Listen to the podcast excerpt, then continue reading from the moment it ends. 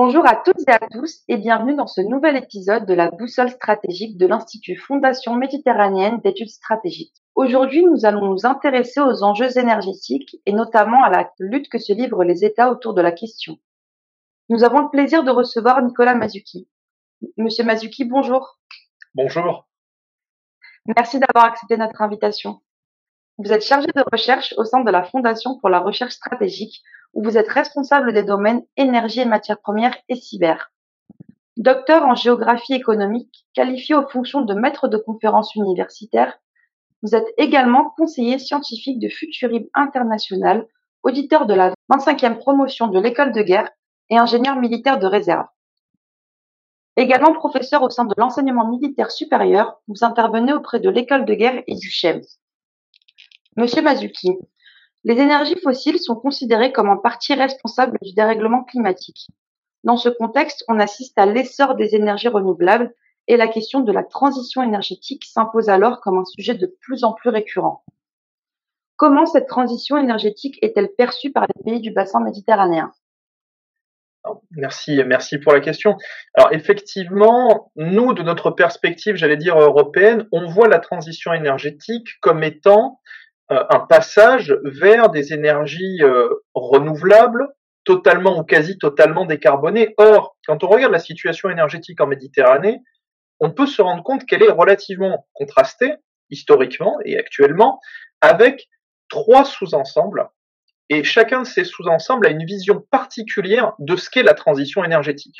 On a un premier sous-ensemble qui est la Méditerranée du Nord-Ouest, Espagne, France, Italie, où là, on est pleinement au sein de l'Union européenne dans les politiques de transition énergétique nationale ainsi que communautaire, avec là effectivement, hein, comme on l'a dit, une véritable vision de cette transition énergétique avec le passage d'un système euh, énergétique globalement fondé sur les hydrocarbures, même si c'est parfois plus compliqué que ça, vers des énergies décarbonées, majoritairement renouvelables. Néanmoins, il y a deux autres sous-ensembles en Méditerranée qu'il faut considérer. Le premier sous-ensemble, c'est le sous-ensemble sud-ouest, donc en fait le Maghreb jusqu'à la Libye, hein, Maroc, Algérie, Tunisie, Libye, qui lui est historiquement fondé très majoritairement sur l'exploitation des hydrocarbures, soit de manière directe Algérie-Libye, soit au travers du transit de ces hydrocarbures vers l'Europe, Maroc-Tunisie plutôt, où là on a une vision différente de la transition énergétique qui est finalement euh, beaucoup plus orientée vers le gaz, vers les énergies renouvelables également, mais en partant de beaucoup plus loin, donc une vision de transition un petit peu différente. Et enfin, on a un troisième sous-ensemble qui est, on va dire, la Méditerranée orientale, hein, qui partirait euh, des Balkans occidentaux pour aller jusqu'en Égypte, en passant par la Turquie, le Levant, Chypre et la Grèce, où là également, une vision différente, des mix énergétiques historiquement très carbonés, beaucoup de charbon notamment, et là, une transition énergétique qui s'oriente plutôt, alors même s'il y a des, j'allais dire, des, situations locales qui sont euh, relativement contrastées, mais si on regarde cette sous-région de manière un peu, un, peu globale, plutôt vers le gaz. Parce qu'en fait, qu'est-ce que c'est que la transition énergétique? C'est le passage d'un système énergétiquement dominant vers un autre système énergétiquement dominant. Donc ça veut dire que selon le point de départ et selon la situation que l'on a, euh, ressources, pas de ressources, accès à la technologie, difficulté d'accès à la technologie. On va vivre cette transition énergétique différemment. Et finalement, euh, ces trois, ces trois sous-ensembles méditerranéens ont une vision assez différente de leur transition énergétique, ce qui peut amener soit de nouvelles coopérations, soit des tensions potentielles. Nous comprenons donc que les États méditerranéens ne sont pas étrangers à la question avec une vision différente selon les, les espaces géographiques. Les puissances internationales ayant une influence dans la région sont sûrement elles aussi concernées. Pouvons nous dire alors, Monsieur Mazuki, que cette transition énergétique a permis de voir émerger ou réémerger des rapports de force entre puissances internationales en Méditerranée? Bien entendu, et on a deux types, j'allais dire, de rapports de force. On a un premier type de rapport de force, qui est le rapport de force, j'allais dire, ou tout au moins le, comment dirais-je, le rapport de confrontation, le rapport euh, d'orientation particulière, le rapport dialectique entre puissances méditerranéennes. Et là, très clairement, on le voit beaucoup, mais je pense qu'on y reviendra plus en détail après, c'est la question du gaz de Méditerranée orientale qui s'impose, avec véritablement des tensions fortes, d'abord sur le volet énergétique, mais qui ont eu, et qui pourraient peut-être dans le futur, avoir une traduction de plus en plus militaire. Là, on pense évidemment au rapport entre la Turquie d'un côté et de l'autre côté, Chypre, la Grèce, Israël, mais aussi d'autres acteurs potentiels, éventuellement le Liban, éventuellement la Syrie. Donc ça, c'est le, premier type de rapport de force qu'on voit finalement euh, émerger ou réémerger, d'ailleurs à l'occasion de, cette perspective de transition énergétique. Alors là, en Méditerranée orientale, une transition énergétique vers le gaz plutôt. Mais il y a aussi, euh, j'allais dire, une autre intromission des puissances internationales, là plutôt des puissances extra-méditerranéennes dans le jeu, c'est sur la question on va dire plutôt des énergies technologiquement avancées que sont le nucléaire d'une part et les énergies renouvelables d'autre part, où là on voit justement une, une offensive économique relativement forte de deux acteurs extra-méditerranéens qui sont quand même présents en Méditerranée depuis un certain temps, qui sont d'une part la Chine, la Chine qui est de plus en plus présente dans les énergies renouvelables, dans les réseaux électriques, dans les interconnexions électriques entre justement les différents espaces méditerranéens, donc qui profitent de ces transitions euh, énergétiques pour s'implanter de plus en plus au travers notamment de ces entreprises d'État ou au travers d'entreprises qu'elle détient via euh, ses fonds souverains, via ses banques publiques, d'une part, et d'autre part la Russie, qui elle est extrêmement active sur le nucléaire. Et finalement tente à devenir le fournisseur préférentiel du nucléaire pour les primo-accédants méditerranéens. Donc on voit que justement hein, ces transitions, elles tendent à recomposer un peu euh, toute la zone et elles tendent justement à faire de la Méditerranée, euh, comme d'autres espaces géographiques d'ailleurs, hein, une véritable zone où on va retrouver la quasi-totalité des grandes puissances internationales, justement avec une volonté soit de contrôle, soit de développement très fort de leur influence dans le domaine énergétique. Je vous remercie pour toutes ces informations. Parlons du gaz maintenant. La découverte de gisements en Méditerranée orientale ces dernières années a mis le gaz au cœur des préoccupations des États. Il est souvent d'ailleurs mis en avant comme une énergie de transition, comme vous avez pu le souligner. Qu'en est-il réellement et surtout dans quelle mesure peut-on dire qu'il cristallise lui aussi des tensions déjà très fortes dans la région? Alors, la, question du gaz est une question qui est, euh, euh, j'allais dire, relativement complexe, mais surtout qui s'étend en fait bien au-delà euh, du, seul espace méditerranéen. Déjà, on a une relation historique gazière qui est la relation historique entre nord-ouest et sud-ouest.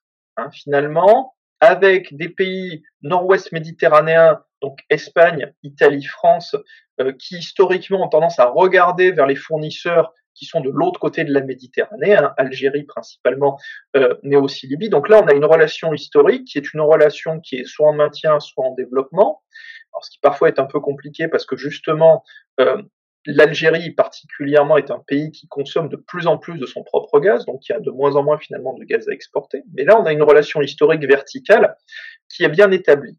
Le problème actuel, c'est surtout la question du gaz de Méditerranée orientale qui est un phénomène qui a commencé au début des années 2000 avec les grandes campagnes d'exploration-production conduites par Israël, au début dans un but de moindre dépendance énergétique, donc pour l'approvisionnement de son propre pays, et où ça a finalement débloqué, d'une certaine manière, euh, les exploitations dans ce qu'on appelle le bassin levantin, où aujourd'hui on voit qu'Israël, à partir de la découverte du champ de Léviathan, commence à se positionner comme un pays exportateur de gaz. L'Égypte, avec la découverte du champ de Zor, euh, là a véritablement découvert un énorme champ gazier qui va lui permettre d'amoindrir sa dépense à des fournisseurs extérieurs. Donc là, c'est plutôt pour de la consommation nationale. Et puis surtout, euh, finalement, ce, ce, qui a véritablement, j'allais dire, relancé cette, cette vision gazière de Méditerranée orientale, c'est la découverte en 2011 à Chypre du champ d'Aphrodite, où là Chypre se positionne d'ici quelques années comme véritablement un très, enfin, très gros exportateur de gaz par rapport à ses propres besoins, c'est-à-dire pas forcément par rapport aux très gros exportateurs internationaux, mais par rapport à sa propre consommation, se positionne vraiment comme un exportateur net. Et à partir de là, donc découverte euh, en Israël, découverte à Chypre, découverte en Égypte, la volonté des autres pays de la région, Liban, mais aussi et surtout aujourd'hui Turquie, finalement d'essayer d'aller euh, récupérer des parts de ce gâteau gazier de Méditerranée orientale, à la fois pour alimenter leur propre économie, c'est plutôt une vision de la Turquie, mais, et du Liban d'ailleurs, mais aussi et surtout dans la vision de créer un nouveau pont, historiquement n'existait pas trop, entre justement cette région Méditerranée orientale et l'Union européenne dans son ensemble, puisque aujourd'hui, on voit que la Turquie d'une part et la Grèce d'autre part sont lancés dans une grande compétition pour devenir le hub gazier, c'est-à-dire la plaque de centralisation à la fois des ressources, mais aussi du stockage et du trading gazier pour l'ensemble du sud-est européen, Balkans orientaux, Balkans occidentaux,